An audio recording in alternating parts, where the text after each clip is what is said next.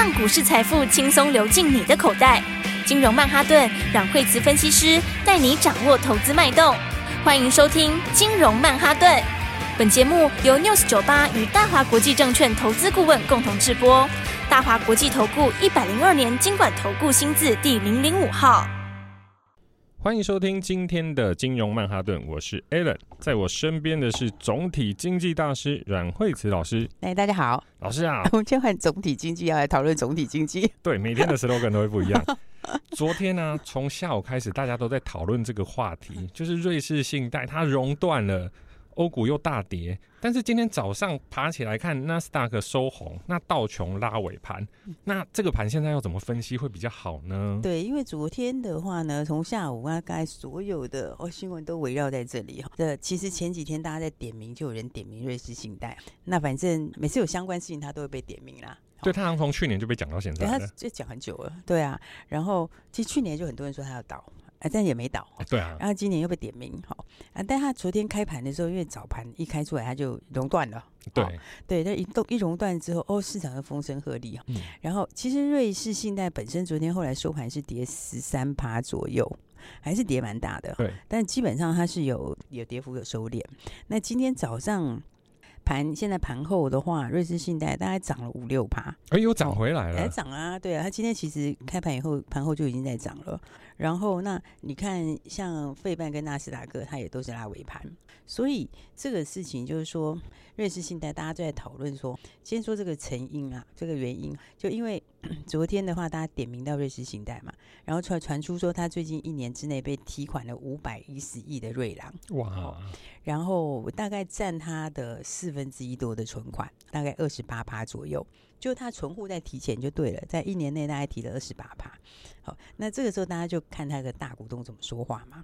就是沙乌地阿拉伯的国家银行、嗯，对，然后呢，那是他最大最大股东，哈，但是呢，他他就他就直接讲很白说，哎，我绝对不会再救他，他就直接讲说，我绝对不会再救他，然后不会再拿钱出来就对了，我就不拿钱出来了，不拿钱出来，因为其实他其实这也不是他故意不拿钱出来，因为他持股现在已经九点九趴了，哦，对，那你知道沙乌地阿拉伯跟欧洲欧盟还有呃瑞士本身，他们都有那个十趴的监理上限。哦，所以你单一股东持股不能超过十趴，嗯，因为他不想把银行让给别人，是，所以的话呢，他也不是说他他不愿意注资，事实上他就是也不能注资了。因为老师，我昨天看到沙乌地银行说不再注资，哇，那好多投资人都想说，糟糕，美国的系股银行还有美国政府去救，那可是。呃，瑞银就没有。对，大家就想到他大股东不救嘛。但是大家要知道哈，其实我们先从这个瑞士信贷来说，第一个，它其实呃，你这样看好像觉得它很严重，可是其实它的整个资产品质各方面，它其实不是这么严重。是为什么呢？因为瑞士他们的那个监管标准哈，是比其他的欧洲国家都要高的，所以它的标准是比较高。所以有一些有一些要求的一些这个资本限制啊，比如说 ATI 啊，或是 CE CET one，好，这个叫做它的普通股的一个好一级资本。这个的话，其实它的它的标准都比别人要高很多哦。因为像这个巴塞尔协议哈，就是金融业巴塞尔协议，那它平常是要求七个百分点，但是瑞士信贷本身是十四个百分点，那是两倍，但它其实高很多。对，然后像流动性的覆盖比例，那个叫做 LCR，那个的话，巴塞尔协定是要求说你要大于一百趴，那但是呢，瑞士信贷本身是有一百四十几趴，哦，那大了百分之四十多。对，所以它的标准因为本来就比较高哈，所以如果真的要去比较起来的话，那其实很多的那些意大利啦，或者是西班牙啦，或者是欧洲五国那一些，它其实很多国家的数字都比它还要不好，所以它事实上来说的话，你说它很差吗？我觉得其实也没有真的这么差，哦，只是说因为它是投资银行，那投资银行的话，这几年，诶，这其实又是之前事情的后遗症。因为像你在去年的时候市场就不好嘛，对，所以你投资银行，你这个时候要去大举的去去去扩充业务，本来就有一点困难。那他又是以这一些客户为主，哦，所以他的这个这个业务扩展就比较慢，所以他盈利就比较没有没有没有没有大幅成长，哦，那所以这个时候的话，大家才会觉得说，哎，他是不是有些问题？但是我刚刚讲说，它整体的一个品质来说，其实还是比很多国家要大很多。所以大家昨天第一个问题就是说，它会倒，对不对？对，对。所以很多人讲说，它会变第二个雷曼，对，因为雷曼就倒了嘛，对不对？可是这个其实就差异就很大，好，因为第一个雷曼当时是杠杆很大，好，那它的其实它的杠杆其实是没有这么大的，因为你去想，我们以前在金融风暴的时候，哈，其实银行就是一个信任的问题，信任问题就是说，就是说大家这个信心上面有没有那个信心？你还没有信心的时候，你就挤兑，对不对？对然后挤兑就会发生这个。恐慌，对，就发生恐慌，好，然后没事就变有事，那大家开始卖股票，对对对，然后但是银行其实它就是一个信任问题，它的资产本身的话，并不是说它已经是完全没那个价值，因为因为像以前在金融风暴的时候，那个时候就是一个很典型的例子，好，那个时候因为大家就不相信银行嘛，然后不相信银行的话，是不是公司发债没有人要啊？然后公司发债没人要的时候，那个债就发很高。啊，对。对，所以你知道那个时候像是 JP Morgan 算是很大的很大的投资银行，对不对？它发债可以发到六趴多，哇，六点五趴，对，可以发到六点五。然后花旗更夸张，它可以发个八趴，八趴哎，对不对？你后来回头想想，哎，八趴哎，花花旗卖到八趴，可那个时候就是大家那个时候就是信任度低嘛，也没人敢买，哦、对。然后所以他他不发这么发，他不发到这么高，他他他就没有人要嘛，所以他那个时候他就发到很高。那后来这个问题就是因为这样，所以他就有筹资困难。好，就后来这是怎么解决的？这事情后来就是有一些国家，有一些国国家呢，他就政府出钱，然后呢去保证这些债券，就告诉你说这些债都没问题。那当然的话，你这些花旗啊这一类型，你你还是要拿一点钱出来。好，比如说我发一个债是多少利率，那中间你可能要自己负担一部分，那你拿一部分出来，好像像保证费这种感觉，然后剩下我政府来替你担保。这是后来另外一件事情。哦、我刚刚讲的是说，他付一些保证，他付一些保证费之后，政府出来担保，然后那个那个问题一解决之后，这整个市场就活了，就债券就有人买了，然后这市场就活络起来，事情就过去了。好，所以其实当然也有那个经验之后，然后就有一些金融改革嘛，对，然后那个金融改革就定出了很多不同的一些方法，防火墙，对，防很多防火墙，然后还有很多就是说，假设你真的资本不足之后，有什么适用的方法，比方说像是债可以去转股。好，那债可以转股，就前几年很多朋友也知道一个叫做这个 COCO 债，那个就是什么呢？那个就是他到时候真的怎样做，他的债就转换成股票。所以事实上，你要让他真的出问题，我觉得那几率其实是很低的。对，因为第一个来讲的话，它本身的资产品质并没有这么差。其实讲起来，最近他们真的好像没这么差哎。因为你看，像那个细谷银行，大家不是讲说他就是 他存款后来去买那个国债嘛？对不对？其实，细谷银行它的那个那个贷存比，贷存比是什么？就贷款跟存款的比例。好，就是说我今天吸收你这个，比如说一百块钱的存款，然后那我是不是银行就把它贷款出去？对，那贷出去它就有利差嘛？是对，你存你存给我的时候，我给你比如说两趴利率，然后我我贷款出去我贷五趴，我就赚三趴嘛？对，这就是银行的那个贷款利率，那个贷款利差。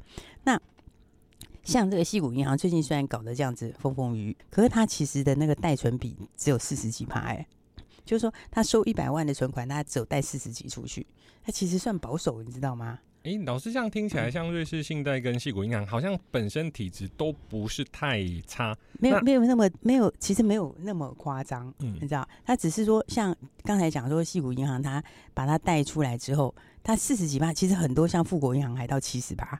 哇，他其实他其实算是有点保守了，然后那他把这个贷出来的，就是他把这个钱拿去拿去做什么？他就是他去买了一些债券嘛。那其实他当时买国债。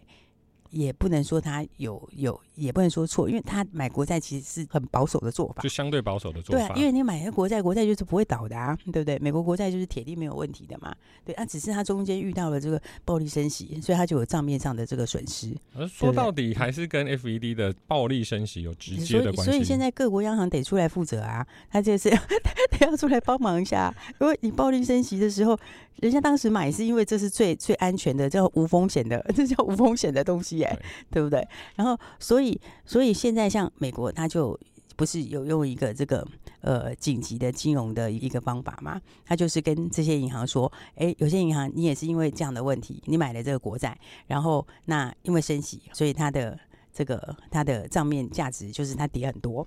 那它跌很多的话，那你你如果紧急要用钱的话，就变成你就会亏损，对不对？那所以像美国后来他就有，他现在就有提了一个新的这个紧急的方案，就是说没关系，那你就拿，你就来我这里，我借钱给你，然后你用你原来的债可以来抵押，哦，所以是不是之前美国政府有提到，就是说存款户的钱还是可以领出来，嗯、就是因为这样子的关系？对，存款户的话，它保障它可以领出来。那它这个是说其他银行。哦，哦，你其他银行就是说，比如说矽谷银行之后有 A、B、C、D 银行，好，那这些银行你可能有类似的问题，好，那类似的问题的话，但是你都不用担心，那你就是来跟我借钱，然后你当时一百块买的债券，现在可能跌到七十块，好，那没关系，你一百块的债券来跟我借钱，我就是借你一百块。对，那这个钱借给你，你就不用卖你手上的股票了，不就不用卖你手上的债了。原来是这样。对，所以其实美国他已经在出手了，他基本上我觉得那个事情已经是到尾声了。老师，那我记得昨天呃，沙乌地银行说不再注资，但是今天早上起来看到瑞士央行好像也出手了。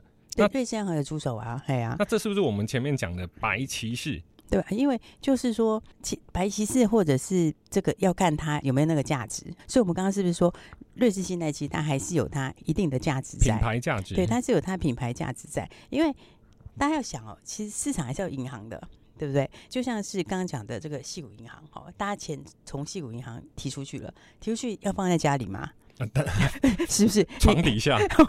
床底下也不见得，放不下。对，你还怕被虫咬来干嘛之类的，或者是哪一天盐水之类，它就可能就没了。对，所以钱其实还是会放到银行去。那你从细谷银行出来的钱，你就会放到比它更大的银行嘛？那它更大银行不就受贿了吗？那反过来讲，瑞士信贷的意思也一样。你现在有些人担心他把它提出来，就像他刚刚讲，他存户一年内提了多少钱？那你提出来的钱，你其实还是会放到别的银行。对，所以别的银行基本上也受惠哦，所以它的体质比起其他银行还算是相对比较好一些，这样对，比较好一些。然后我刚刚讲的意思就是说，所以像现在是其他大银行也跟着跌，哦，但是这个其实在长期来说是有点不太合理的。OK，好的，老师今天讲的东西真的非常精彩。那待会有些新资讯还是要跟各位分享。那我们先休息一下，马上回来。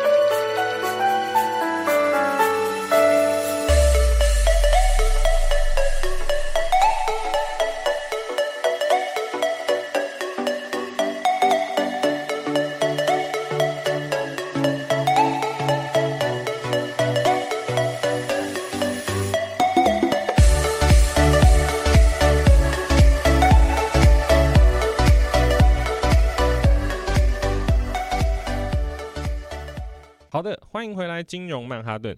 所以老师，市场还是需要银行的。那瑞士信贷这样子的跌法，那它应该会何去何从呢？对，我觉得它最后就还是会有人出来。哦，事实上，今天他们央行已经出来了，对，对不对？那么今天央行已经跟他们的这个金融监管机制，好，等于两咖一起出来说，就是说有需要的话就会帮他这样子。因为，因为它其实不是没有价值，哎，好，为什么？因为它第一个它的品牌，然后再来它有人才。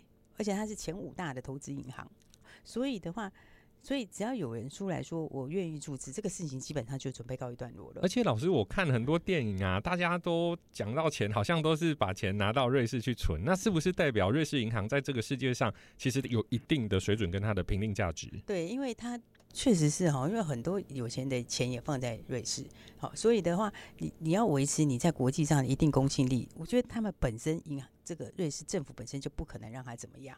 那再来的话，我觉得旁边也很多人会等，很多人在等什么呢？就是说，你不要忘记，他有很多人是需要这种国际大银行的，对对不对？比方说像一些中东的国家，中东的国家的话，他们其实不是完全被认可，所以他们有时候在国际上汇款也很困难。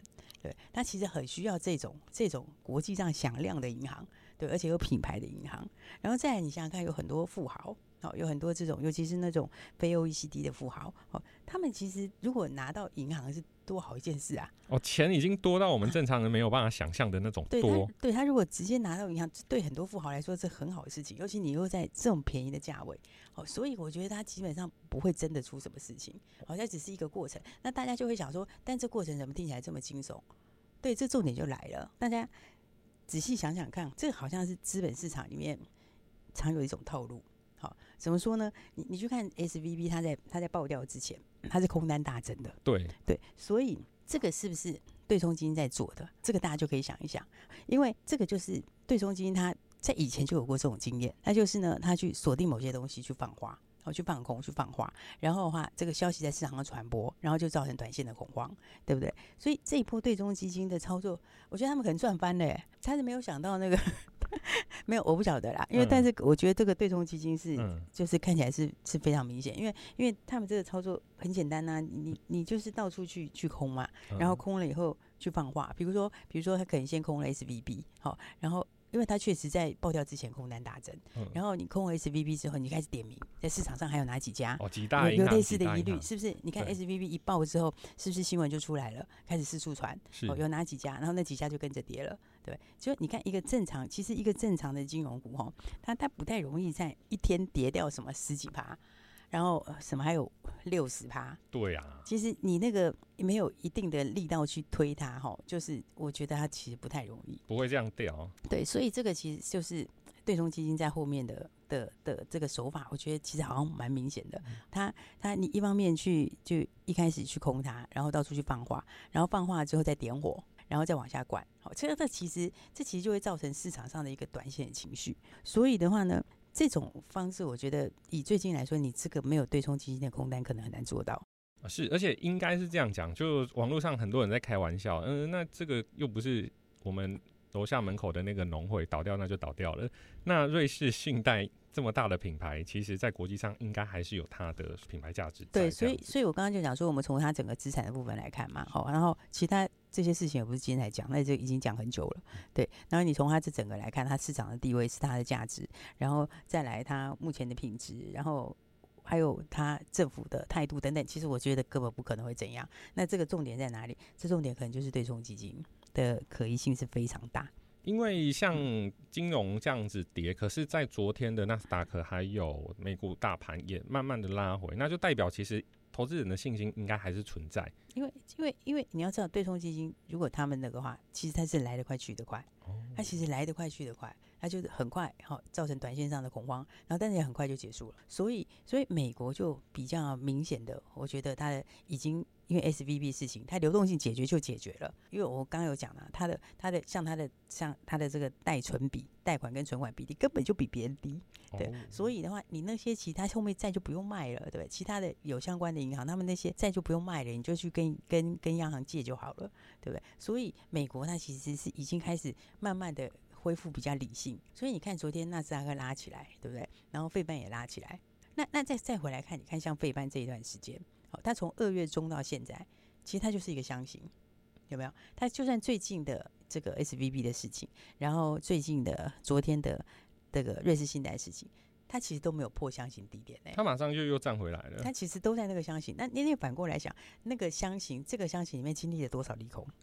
对，是不是？你经过前面这个二月下旬的时候，那个、是一连串鹰派在讲话，对不对？一个接一个讲话，然后不是讲到要到六趴以上，对，对不对？可能还要更高。然后那一次是算第一个利空，然后第二个利空就 SVP 的利空，对不对？然后又点到一大堆银行，对，这是第二个利空。然后第三个利空又到现在的这个瑞士信贷。可是你看这这这么多的利空。你的费半其实还是在这个区间，它还是在这个区间，还是强啊，啊。对，所以反过来说，你在这个区间里面是用多少利空去淬炼的，对不对？你用很多利空去把它淬炼出来，所以我觉得 这个事情应该渐渐就要告一段落。好，那反过来讲，你经过这么利空这么多的利空淬炼之后，它就是一个很好的机会。而且我们现在看台积电，好像也没有被受到太大的影响。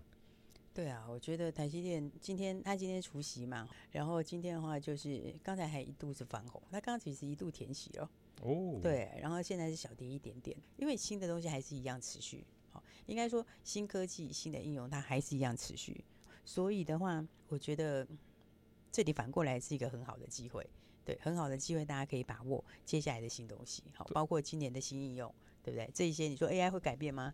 它其实也没有改变，对不对？那电动车会改变吗？其他也一样没有改变，但是股价拉回后，它反而就让你涨升的空间就扩大了。好，刚刚提到 AI 啊，其实台积电昨天有提到，就是说他们针对 AI 生成的这个部分有做一些新的投资。那大家都以为说 AI 好像只能拿来聊天而已，但其实 AI 还有很多新的功能。那我们有放在阮慧慈老师的公开粉丝页，对，所以大家就要赶快跟上来吼。那么基本上，我觉得这时候是大家也是一个吸收心智很好的时候。所以我们的公开粉丝页，那在昨天已经正式对外开放，所以大家呢可以去搜寻呢，搜寻的时候就搜寻慧慈老师的金融软实力，或者你不知道的话，你就直接打电话进来，那跟我们索取 QR code 也可以。那里面的话就很清楚的，哎，昨天有一个 AI 的影片，我觉得其实非常的精彩，而且浅显易懂。然后另外的话，今天我们有针对整个瑞士信信贷的事件，跟大家做一一个很详细的。一个分析，那我觉得看完以后，你应该就会马上就一目了然了。你讲到这个，老师，我真的是要好好的去看一下，因为以前我们在上总经的时候，总体经济的时候，经济经济经常忘记，嗯哦、统计统计通通忘记。那我们会用呃，接下来老师是会用比较深入浅出的方式啦，因为其实瑞士信贷这个东西，很多投资朋友其实真的有看没有懂。对，因为讯息一方面很多哈，而且讯息其实都会有些加重恐慌哈。那我们不是说大家不要去注意那件事情，而是说。你在面对这么多新闻的时候，我们用一个比较清楚的一个角度跟大家讲，它的目前来说，为什么我说它基本上不会有事？然后这件事可能来得快去得快，那大家干完以后就会了解。那了解之后，当然大家更重要，就赶快要加入我们的粉丝页。那同时记得要按赞分享喽。好的，谢谢老师。那各位朋友把握机会，直接来电，电话就在广告里。谢谢大家，谢谢。嘿，别走开，还有好听的广告。过去热钱涌入台湾，台湾迈入股市的大多头。但从去年开始，英国养老金、今年的系股银行、瑞士信贷再次爆发熔断，台股已经不能用射飞镖的方式来投资了。您需要有一个熟知总体经济、个股经济以及各产业的顾问帮您做引导。阮老师有相当专业的财经团队，可以及时帮您掌握全球资讯。惠慈老师的金融软实力。每日会更新许多财经新闻，买股票就是要熟悉市场、熟悉环境，才能有好的报酬。